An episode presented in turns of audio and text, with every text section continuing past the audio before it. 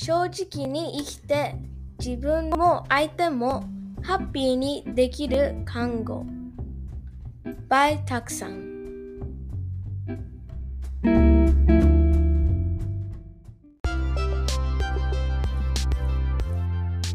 Nurse Terminal Present 那須谷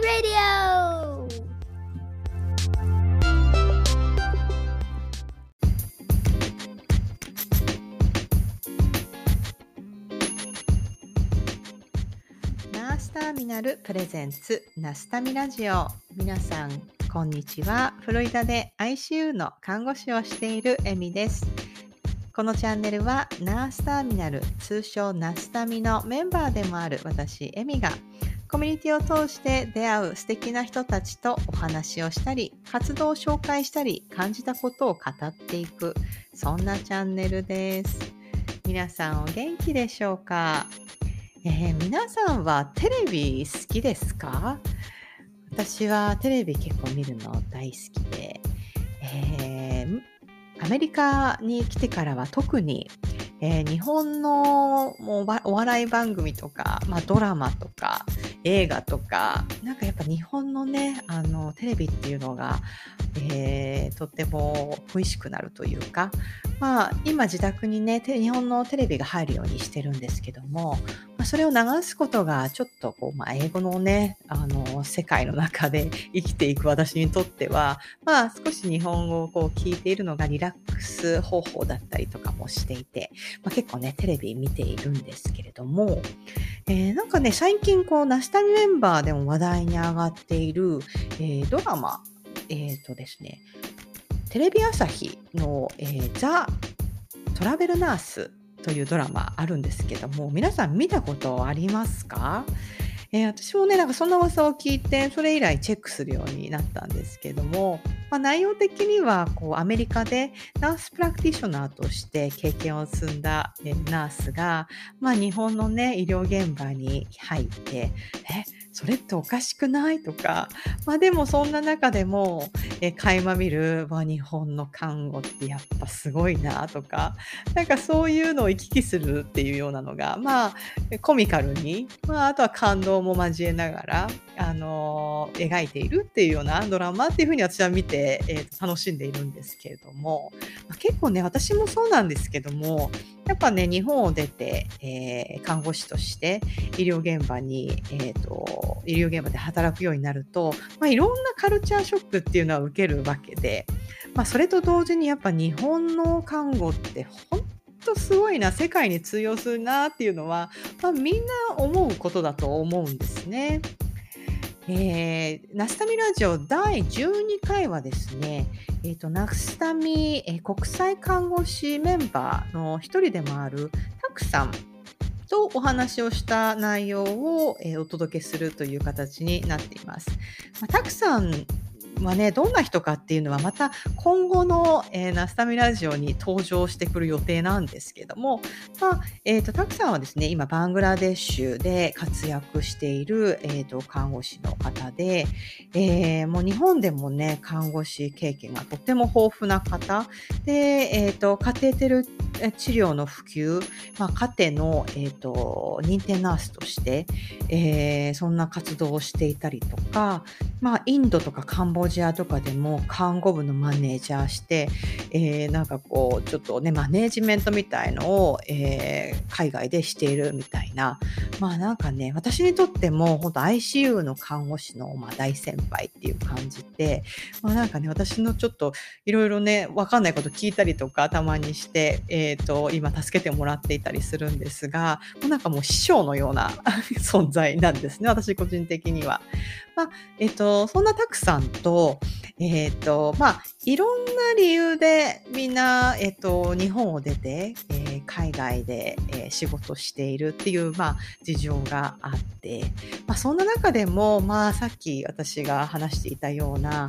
まあ、日本の看護の現場ってまあなんかちょっと独特だよねとか。まあでもすっごいやっぱ日本の看護ってってすごいんだよなとか、まあ、なんかそんなね話とか。あとはやっぱ日本の、えーと、その医療現場っていうのが、まあ、本当10年15年後まあどんな風に変わっていくのかなとか、まあ、こんな感じでおそらく変わっていくっていうことがあるよねとか、まあ、結構ね面白い話が聞けていますので、えー、私の中ではさすが師匠みたいな まあそんな回になってますので、えー、皆さんぜひ楽しんでいってくださいね。えー、それでは Let's get started! Enjoy!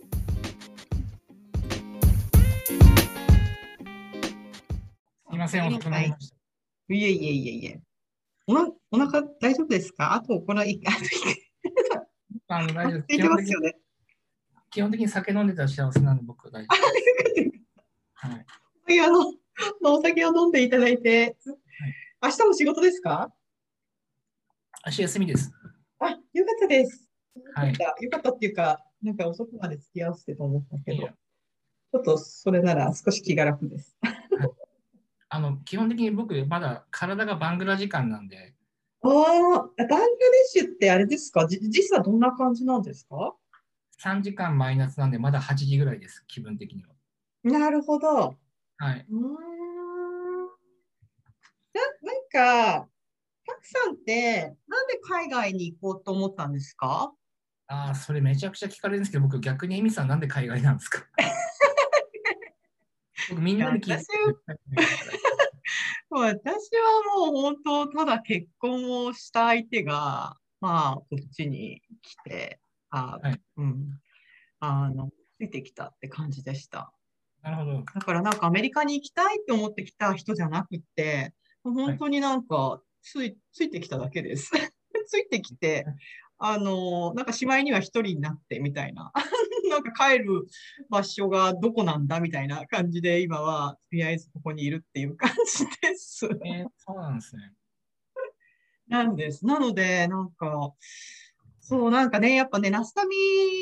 を知ってから、やっぱ、こう、なんていうか、強い志を持って、こう海外で働くっていうところを努力して、こう、なんていうか、あの、行き着いてる人たちに結構出会ったりするんで、私なんて浅は浅はかな 理由で、なんか。僕もすごい浅はかなんですよ。うんうんうんうん。あの、みんな、もともと海外看護を目指してて、うん、英語めちゃくちゃ勉強して、うん、で、留学したりワーホリとか行ったりとかして、英語に触れて、で、が頑張って IL70 とか取ったりとか、うん、でやっと慣れましたみたいな、何年かかりましたとかって言ってるんですけど、うん、僕そんなこと全くないんでえー、でも、あれですよね、最初は日本で看護師をして、もともと英語はなんかできたっていうことなんですか？できないです。全くできないです。うん。本当にゼロで海外行ったんですね。へえ。っていうのきっかけが、あの僕、そのカテーテルの認定看護師を取った時に、うんうん、えっと、ちょっと病院からオファーをもらって、うちの病院でカテーテルを復旧してくれって、日本の中で転職したんですね。すごくその頃って珍しい資格だったんですよ。カテーテル認定はいはいはい。確かにあんまり聞いたことなかったです。そう、できたばっかりで、うん。多分2期生かなんかだったんですよ。まだ。へえー。それで、えー、っと、そこで、えー、っと、まあ、市長みたいなのやってたんですけど、うん。あの、カテーテルだけだと思ってたら、気づいたらオペ室の市長だったんです。ああ。オペ室がカテーテル担当するからって。はいはいはいはい。そしたらオペ室経験がゼロで、はい。ストレスがすごくて、えっと、多分3年目ぐらいで潰れちゃったんですよね。はいはいはいはい。はい、それでその当時、その結婚してた奥さん、まあ、アメリカに留学とか、高校、大学行ってた奥さんが、うん、これもうダメだわ、やめるわって言って。言った時に、いや、あの、なんで日本にこだわるのって言われたんですよね。うん。海外行けばいいんじゃないって言われて、考えたこともなかったんですよ。海外で看護師やるなんて。はい。はい。はい。ただその奥さんが、あの日本で辛いんだったら別に逃げたっていいじゃんって言って、あなるほどと。それでちょっといろいろ調べ始めたら、ーはい。あのたまたま学会で知り知ってたドクターとかが、カンボジアでカテーテル治療を始めますみたいなのがあって、うん。あの声かけたら、おじゃあうちで働きなよみたいな。へー なるほどね。いやー、なるほど。面白い。いや、でもちょっと運命感じますね。そうですあの攻めの海外じゃないんですよ。僕、逃げの海外なんです。なるほど。はいいやいやいや、でもそれもなんか、うん、いいですね。私は何なんだろうな。もう苦し紛れの海外生活。わかんない。私、本当になんか、それこそなんか呼んでもらったり、あの、たあの、つい最近あれ、あの学生のオープンキャンパス、ハクさんも出ましたよね。私もなんかあれにお呼ばれして、なんかそんな機会は今まであんまなくって、なんでアメリカで看護師なんですか？みたいな。言われても、私なんかかっこいいこと言えなくって、なんかもう、なんかたまたまアメリカに住んでて、なんとか生計立てなきゃいけなくって、うん、なんか必死でとりあえずあの仕事をするためにここにいますみたいな、子育てするためにいますみたいな感じなんで、何の夢もなくって、なんですけど、まあでもいろんななんか理由がね、それぞれあるはありますよね。絶対、あの背景はあるんですよね。うん。でう正直ん。僕もアメリカ、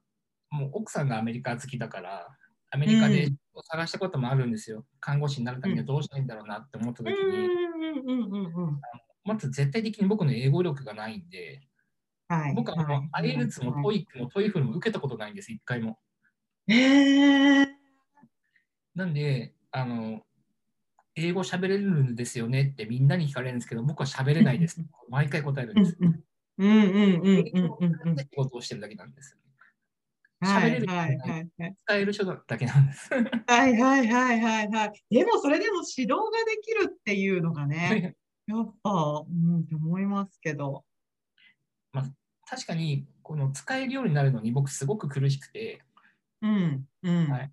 あの奥さんも一緒にカンボジア行ってくれたんで、うん。なんで、あの子供もカンボジアで生まれましたし、うん。はい、もう僕1年間、1年半かな、家に帰っても奥さんが日本語使ってくれなかったんです、僕に。えー、英語です結構なんか、うんうんうんうん。にこう英語の耳になれるようにはい。手伝ってくれたんですね。えー、まあ、今に生きてるのかなと思うんですけど、まあ、ただアメリカは僕は英語力が無理だし、きっとビザも下りないし、あーあの僕できるんならそのカテーテルのトップのところに働いてみたいと思っていっぱい調べたんですよ。そしたら、まあ、LA の方にあったりとかしたんですけど、うん。いやもう、まあ、そもそも看護師取れないしなと思って。うーん、いやー、どうかな。なんか、なんか、まあ、お互い様なんですけどはい、やっぱ相手はよく、よく見えるっていうか、すごく見えるっていうか、まあ、それこそそんな話で言えば、私の英語レベルなんて中学生レベルっていうか、あの、喋ってる英語なんて。で、なんかこう、単語とかだって単語力も全く勝ちないし、だけどまあ仕事している中で、よく出てくるものは覚えていってるだけっていうか、なんかそういうそうですよね。案外そうやってみんな仕事はしていて、あとはその国家試験の内容っていうのは、はいもうあとは訓練で、とりあえず、だけどそれがすごく素晴らしくできたからといって、現場でコミュニケーションが取れるかっと、そういう話じゃなかったりするじゃないですか。い。なので、それこそ TOEIC とか、なんか、そういう英語のテストが高得点だとしても、あの、現場でね、こう、コミュニケーションが取れる人なのか、どうなのかっていうのはまた別の話なんで、まあ、そこでやっていけるかやっていけないかって話で言えば、タクさんはもう、あの、そこは長けてるような気がするから、あんまりなんか、なんかそこは壁じゃないのかなって感じはしちゃいますけどね、私なんかは、なんか聞いてる限り。僕一回だけ、その、うん。アメリカのその看護師の資格の試験を見たことがあるんですね。うんうんうんうん。あの、どんなもんなのかと思って。はいはいはい。ただ、内容は簡単だけど、単語が分かんなくて多分落ちるんです、僕。うんうん。わかるわかるわかるわかる。わかりますわかります。今でさえ私仕事をしながら、あの、ググったりとか、あの、今のアメリカのシス、あの、なんていうかな、かチャート、えっと、なんカルテのシステムって、結構もう分かんなくてもできるようになってるっていうか、右クリックすると意味が出てきたりとか、薬とかも用途がパーって出てきたりとか、なんかこう、こんな私でもなんとかなるシステム化されているものがあったりとかするから、まだできていて、それでもわかんないときは、本当携帯でググるし、あの、聞きま、聞き回るしっていう仕事の仕方を私はしてるんですね。なので、単語は私も本当覚えられる脳みそを持ってないので。僕も無理です。むしろ僕、医療英語の方が僕は得意なんですよ。医療英語しか接してなかったんで。うん。なんで、あの、普通だったら、今だったら使えるんですけど、前面、後面ってフロントとバックでいいじゃないですか。うん。うん。僕うんうん。海外行った当初、ずっとアンテリオール、ポステリオールって言ってたんです。ああ。い医療英語で覚えてるから、前からイコール、アンテリオールなんだでもちょっとかっこいいですけどね。いやただそれしか知らないから、うんうんうんうんうん。だから近かったら、えっと、うんプロキマル、遠かったらディスタールとか、うんうんうんうんニアとファーでいいじゃんみたいな話を、うんそれしか知らないから、日常会話でそれを使ってたんですよ。めちゃめちゃなんかかなんか頭のいい人みたいに聞こえますけど。学者なのみたいな感じで言われるんですけど、僕はそれしか知らないから、それしか使えなかったな。るほどね。面まあ最初の勉強が医療英語から入っちゃったから、日常会話じゃなかったんで、はい。そういう例外はありましたよね。うーん。うん、今思えば恥ずかしい。かっこいいですけどね。むしろ私は、うんうん、日常会話の方から入った方なんですよね、多分。あの、英会話とかが好きでとか、あの、本当に若い頃は。なので、なんかこう、そういう、なんていうか、コミュニケーションっていうのは取れるけど、医療英語ってなるとなんかもう、もう覚えらんないみたいな感じだった。なんかね、そこのギャップですよね。僕、か海外とかでも飲み行って、バーとかで話しかけられても、僕、うん恐怖じゃないんですよ。あのこいつ何言ってるか分かんないし、なんなら医療の話してくれたら分かるんだけどなとか思いながら。なるほどね。あれですか？なんか日本で今後いつかまた働きたいって思いますか？医療現場で。思わないです。あーな、それはなんでですか？怖いから。あ、怖いから？はいえー何か？あの2つ怖い理由があって、1個目はやっぱりうつ病になった理由が日本だから。はいはいはい。であの日本人の医療機関、看護師、ストイックすぎるから、今の僕の知識でやっていけるかどうかっていう不安があるんです。わあ、なるほど。あわかる気がするな。なんかあれですか、その落ち込んだっていう、その、こう、辛かったっていうのは、なんかど、どういう部分で一番なんか来たんですか？こうんと人間関係とか？人間関係っていう、もうもちろん人間関係もそうなんですけど、うん知らない分野でマネージメントしなきゃいけない、市長にないきなりなるってなった時に、どうしても自分に知識がない分、ついてこないんですよね。あ何も知らない人が市長になって、うん。何言ってんのこの人みたいな感じでずっと言われるる。僕が采配した時もうんこういろいろプロトコル作ったりとかしても、うんうんうんカテはできてもオペできないじゃんみたいな感じで言われるんですよね。えー。なんかもう、なんだその環境って思って、確かにちょっとジャッジーなところはあり、あるなってやっぱ思っちゃいますよね。日本のこの社会自体が。なんそうですね。か、うん。やっぱ海外に出ると、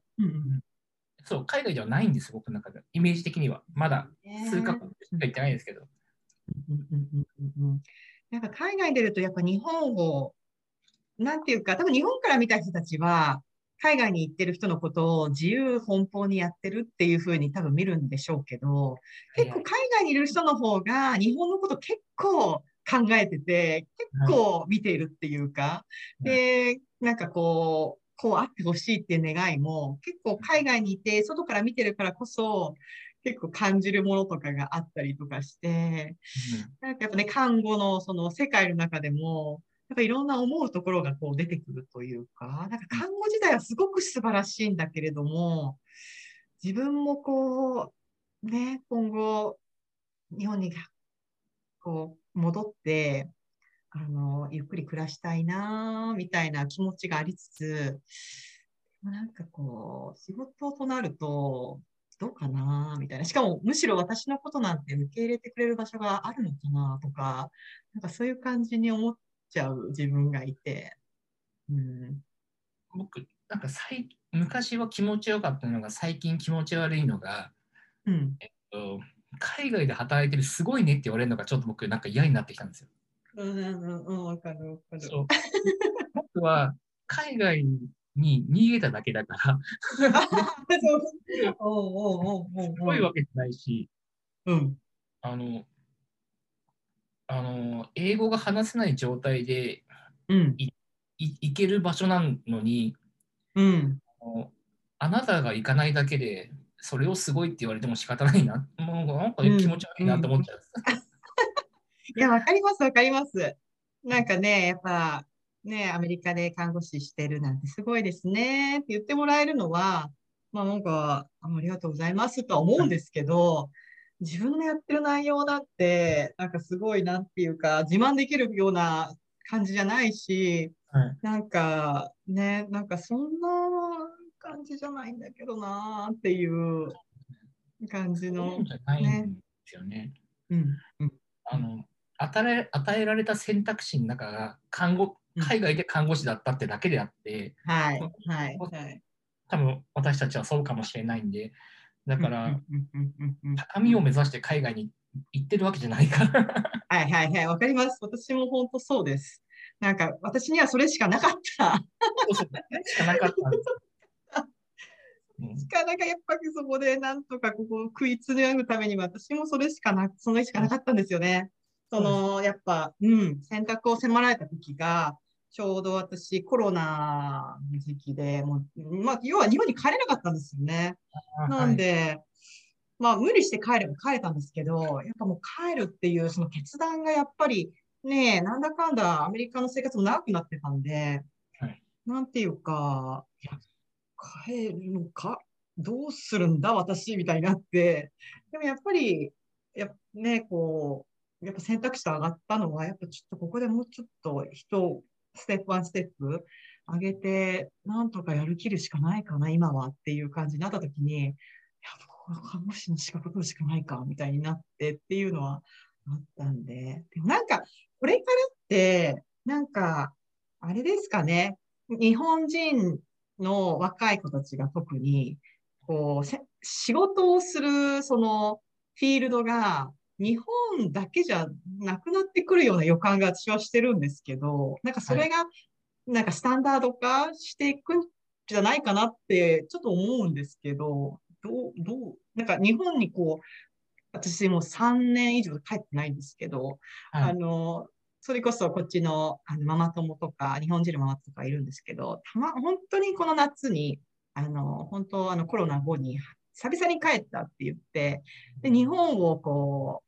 久々に帰って見たときに、なんかちょっと変わってきてるっていう話の話題になって、例えば空港とかでも外国人の人が、こうなんか手続きをやってたりとか、コンビニ行けば結構な確率で外国人が働いてたりとか、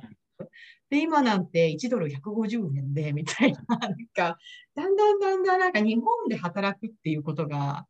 なんていうか、人満足しなくなってくる時代が来るんじゃないかなっていうか、うんうん、なんか、うん、なんかそういうふうにとか、どなんか日本ってどう見てますか、今、たくさんって。えっと、正直な話、ちょっとコアな話になるんですけど、うんうんうんうん、えっと、2025年問題って知ってますか、日本の。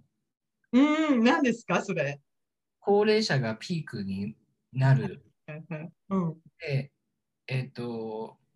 その時に、じゃあ、えっ、と、医療財源が足りなくなるって言われているんですけど、じゃあ、高齢者がピークを2025年に迎えるってことは、うん2035年問題ってのがあるんですよ。はいはいはいはいはいはい要するに、高齢者だから、あと5年、10年しか生きられないわけじゃないですか。うんうんうんで、その2025年に向けて、今、いろいろ看護師を増やせだの、潜在看護師、今休んでる看護師さんを戻せだのって言ってるんですけど、そしたら今度、患者が減るんですよ。はいはいはい。患者が減ったら今度、看護師が溢れるんです。なるほど。で、看護師が溢れたら、働くは先がないんですよ。ああはいはいはいはいはい。なので、僕が今ずっと、今っていうか、ここ2、3年ずっと言ってるのは、うんえっと、看護師は今は足りないけど、2030年、35年には今度、うん就職困難になるよ。へえうん。そう。だから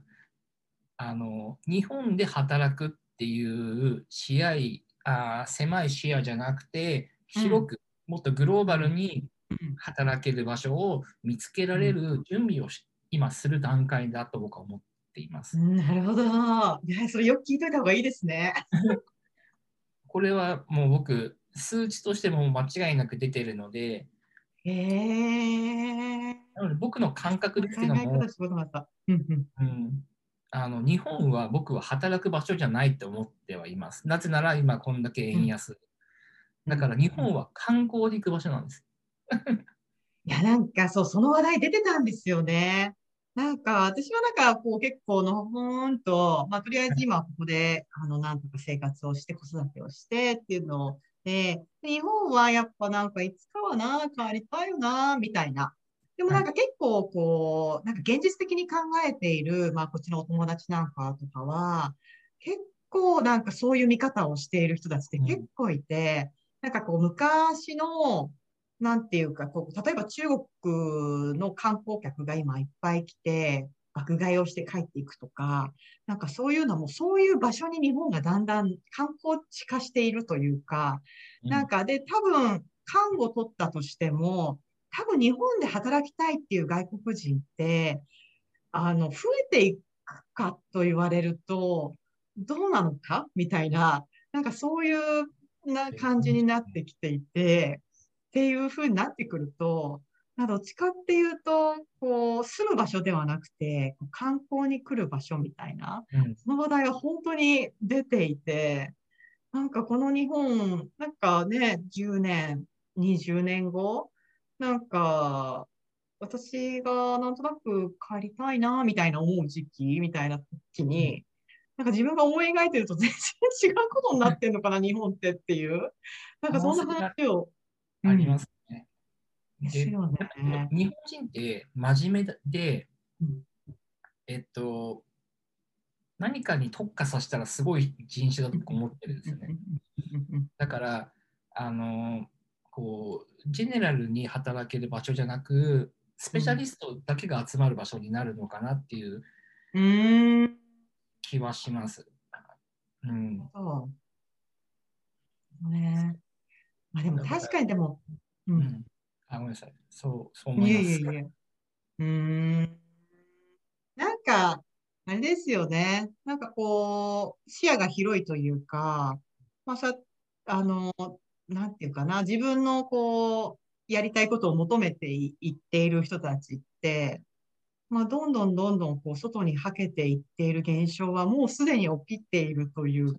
そうです。起きてます、起きてます。ねえ。それが、その行く末ってどうなんだろうなって、なんか思ったりしてて。あーそうなんであの、言い方を変えたら、今僕あの、海外に逃げたらいいじゃんっていうのも、日本から考えたら人材損失なわけじゃないですか。だから、あの日本のことを考えたら言うべきじゃないけど、うん、うん、まあ、ただ、選択肢も与えられずに日本で腐ってくるのもちょっとかわいそうだなと思うんで。ね確かに。いや、それはそうですよね。やっぱりね、結構、うーん。なんかこう、やっぱ日本っから出て、私はこっちでね、医療現場をこう、いろいろあの見見ることになるんですけど、やっぱなんか日本の労働環境、まあ特に私なんかは日本だと大学病院に勤めていて、なんか当たり前のようにやったことが結構ありえなかったみたいな、なんかそういうことって結構あって、なんかそれがだんだんだんだんこうやってね、いろんな情報がこうね、得られるようになってきたら、え、これおかしくないっていうのが、多分ね、だんだんだんだん標準化されていったら、きっとみんな周りにはこう横に、横にっていうかね、こう、日本からこうはけていく現象は、それは起こっちゃうよなっていう。で、今、そうやってこう、上の方でやっている人たちが、だんだんだんだんこういなくなっていったときに、残るものって何なんだろうみたいな、なんかそういうふうに思うんですよね。そしたらもう海外から招いて、トップにするしかないんですよ。その人そうですよね。それか、なんかこう、今のこう若い世代が、働き方っていうのを、こうなんかうまいこと、もうちょっと、なんていうか、なんかこう、なんかこう、独特な文化があるじゃないですか。なんかうん感度の世界って。なんかこう、なんだろうな。な、なんなんでしょうかあれは。わかんないんだけど。なんか、日本の看護の教え方が、あの、うんほほ奉仕の精神だって教えてるのが間違いなんですよ。ああ、あの奉仕だから、もう患者さんのために自分身を削って、はい、はい、はい。2はい時間前に行って情報収集して残業して、うんうんそれ何のためって患者のためでしょってみんな言うじゃないですか。うん、確かに。そこはあの分けなきゃいけないんですよね。そもそもそもそのシステムを作ってる病院の問題なのに、うん、うん、うん、うん、うんあの日本の看護のいいところを潰してるのは病院でであり看護部なんですよね。はいはいはいはいはいはいはい。確かに、身を粉にするのがちょっと美、美、そう美学美、美体、美うん、ありますよね。ううんん、うん、うん、うん。それは変えるべきだし、僕、日本の看護師って世界でもトップクラスだと思ってはいるんです。いろんな国で。本当できてうん、うん、で日本の国看護師国家資格って僕、間違ったら底辺って言ったらおかしいけど、どっかのドクターのレベルぐらいのレベルで勉強してるじゃないですか。うん、うん、だから知識もあるんですよ。うん、う。うんん、何か一つ変えないといけないなとは思ってますよね。日本のためにもね。いや、本当になんかもういろんなところ、いろんな人とそういう話になるんですけど、やっぱ日本の看護って本当に素晴らしいっていうか、やっぱそのホスピタリティっていうか、なん、なんていうかな、その身を粉にするっていう言い方だとちょっと断面に聞こえるんですけど、でもその心って、やっぱすごくなんかこう素晴らしいというか、あの、なんかな、できる、できるようでできないっていう、アメリカで看護師の人たちなんか見てると、あの、私はもうそういうもんだと思って、仕事だから、そういうふうに患者と接するし、何か患者がこうね、こう叫んできても、まあそこは叫び返さない、なんか自分のスタイルがもう確立しているしっていうのは、まあそういう教育を受けてきたからであって、なんか看護師はそういうふうにあるべきって、もう、なんかこうね、あの、備わってるもの。でもこっちのナースたちはね、特に、やっぱそこはなんかこう、なんていうか、できないんですよね、もやう。なので、あの、なんていうんですかね、やっぱり看護師である前に一人間だからうんっていう思いが、確かに。カンボジアの時もインドの時もバングラの時も強くて、うん。例えば、彼氏が骨折したから今日休みますとかよくわかんないことよく言われるんですよ。ああ、うんうん突然、しかも仕事始まる5分前とかに。うん、日本だったら5分前。そうそう、ありえないよねってなるんですけど、うんただ、日本だとありえないけど、その国だとなんですよね。いや、わかります、わかります。うん。ただ、休んだとて、それをサポートする準備ができてるんですよ、やっぱり。はいはいはいはい、そうですよね。うん。そうなんでその突然呼ばれる看護師って給料高かったりとか、うん。はいはい。そういうバックアップができてるのは、僕はいいシステムだと思うんです。海いや、わ外のシステム。かります。うん。それはじゃあなんで日本ができないのかって言ったら、個々の、その、なんだろう、思いに任せちゃってるんですよね。システム作りできてない。うんうんうんうんうんもっとシステマティックにして、うんあの、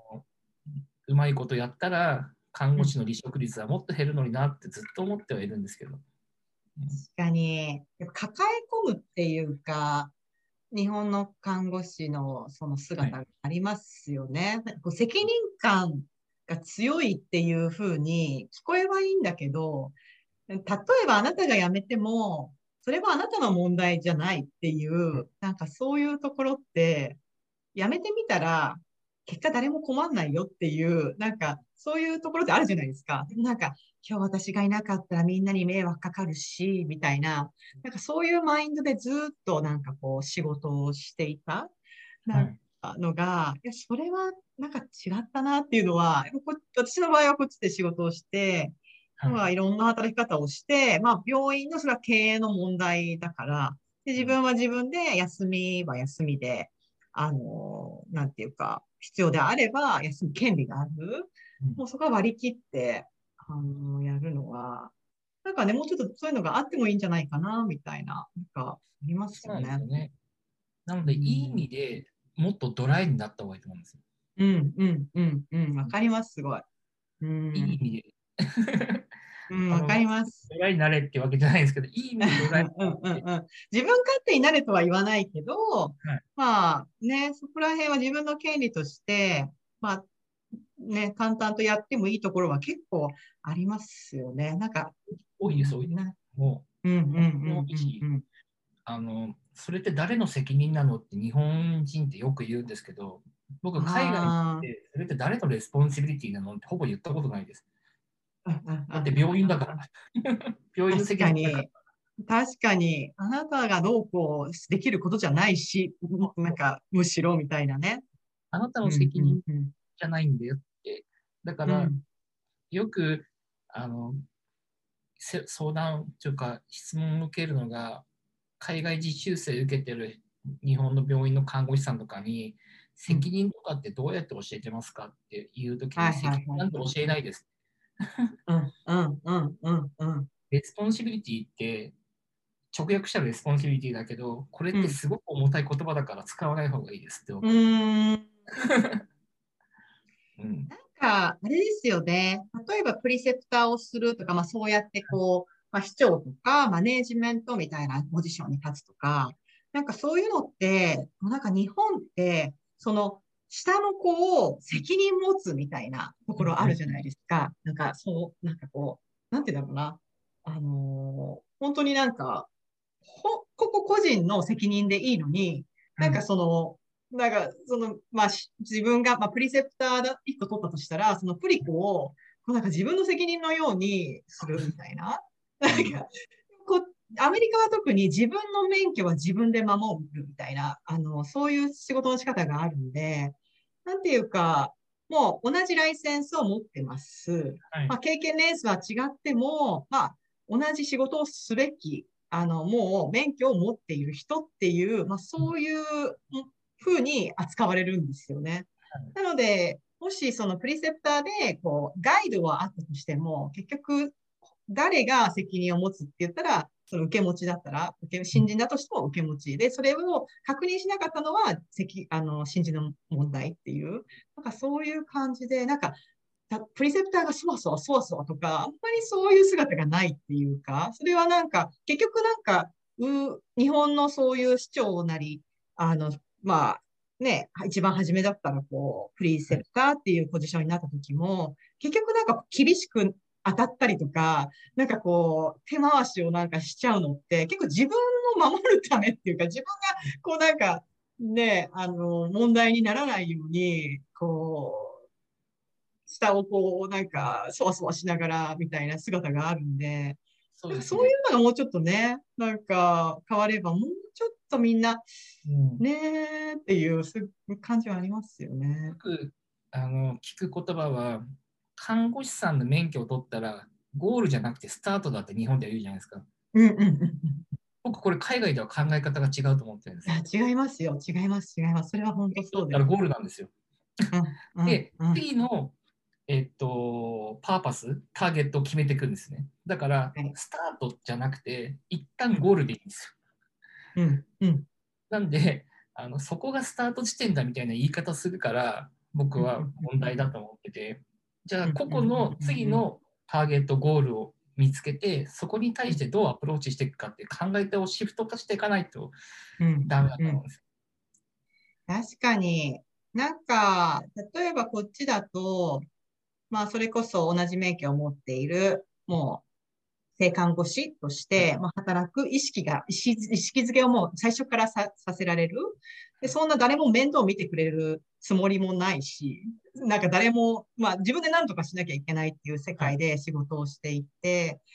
で、なんかもう自分のキャリア形成は自分でしかしないというか、だから例えばうちの病棟とかでマネージャーとして入ってくる、途中で入ってくる人もいるし、例えば30年とか働いていてもマネージャー業はやらないって、もうベッドサイドが好きだからってベッドサイドしかやらないナースもいるし、でもそれも自己選択なんですよね。なんか結構日本だとね、じゃあ2年目になったらこれができます。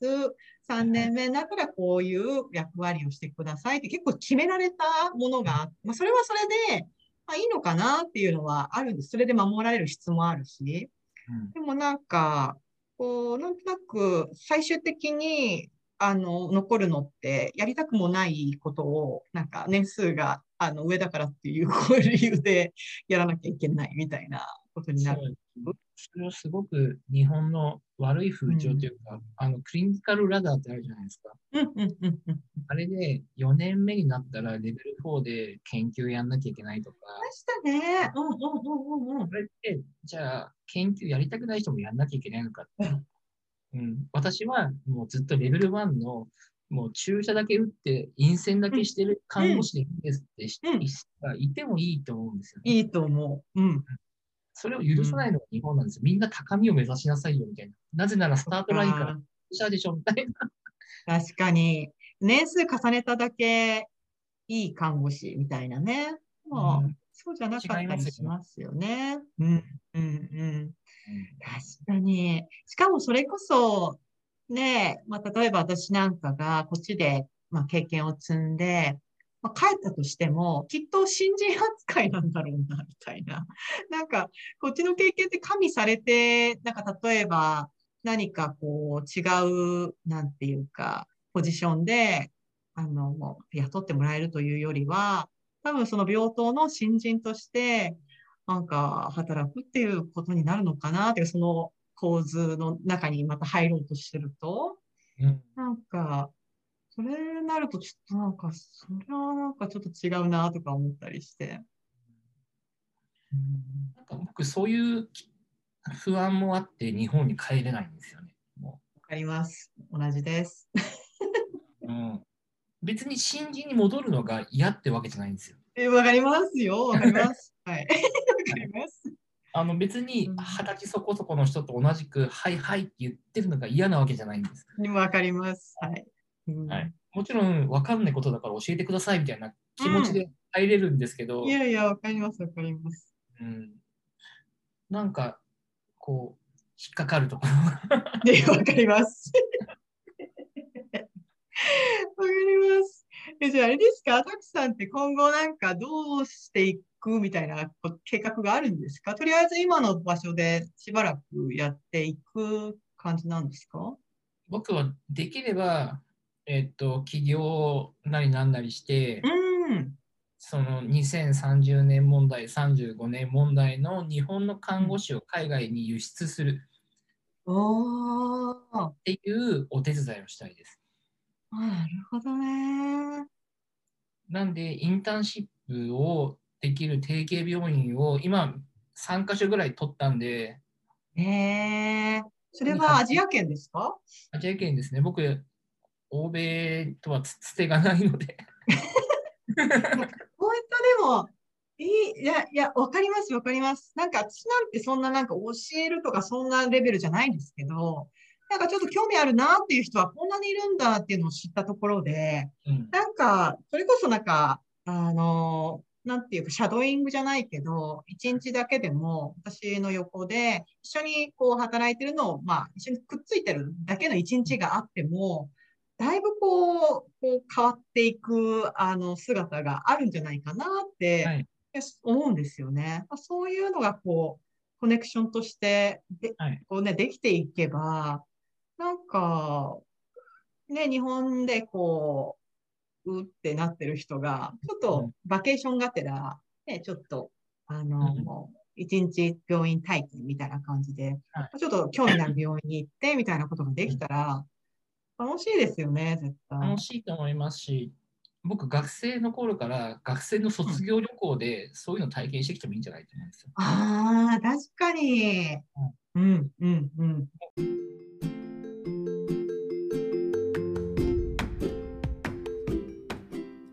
There are no rules here. We are trying to accomplish something. By Thomas Edison.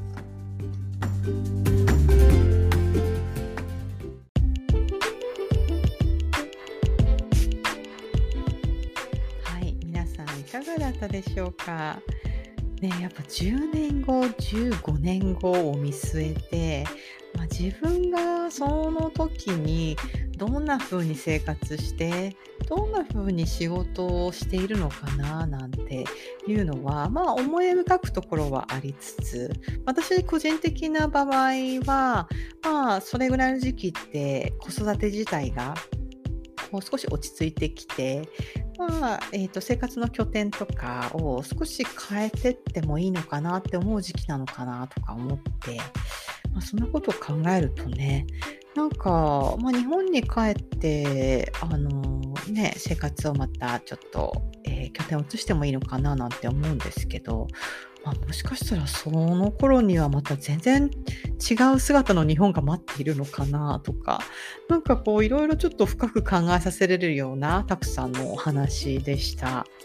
まあ、でもね何があって、えーとまあ、そういうね、あの国とか、えーとまあ、仕事環境だったりっていうのは、まあ、自分には何ともどうにもできない部分があったりはするんだけれどもたくさんも言ってましたけどね選択肢もなくてにまあそのねこう今いる場所で腐っていくよりはなんかこうちょっとねえっ、といろんな選択肢を求めて、まあ、いろんな可能性を求めて、えっと柔軟に自分がやりたいものを選択できるっていう、まあ、そういう準備っていうのはやっぱこれから特に必要になってくるってことなのかなっていうふうにもう改めて思ったお話でした。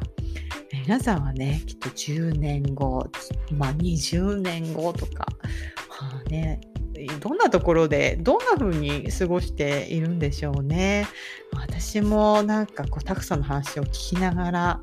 えーっとまあどんなねあの未来が待ってるかなんてわからないんですけども、まあでもなんかなるべくこういろんなあのことに柔軟に対応できるような自分の中での選択肢っていうのは増やしていきたいなと思った次第でありました。えー、タクさんについては多分結構タクさんってどんな人なの？って、まあ、ちょっと思った人結構いるかと思うんですけど私も最近はね結構いろいろこうちょっとお話をさせてもらったこともあったり、まあ、私もね ICU の看護というところで結構助けてもらったりっていう部分があって、まあ、少しずつ、えー、とあの知ることが多くなってきたんですけどもタクさんってどんな人？っていう、まあ、そんな内容も一応お話が今回できていまして、まあ、その内容も今後、えー、と少ししたら、えー、と配信する予定になっていますのでその辺もお楽しみにとっても面白い方ですよ。はい。それでは今回の、えー、ナスタミラジオはここまでになります。皆さん次回まで元気に過ごしてくださいね。それでは See you next time. Bye!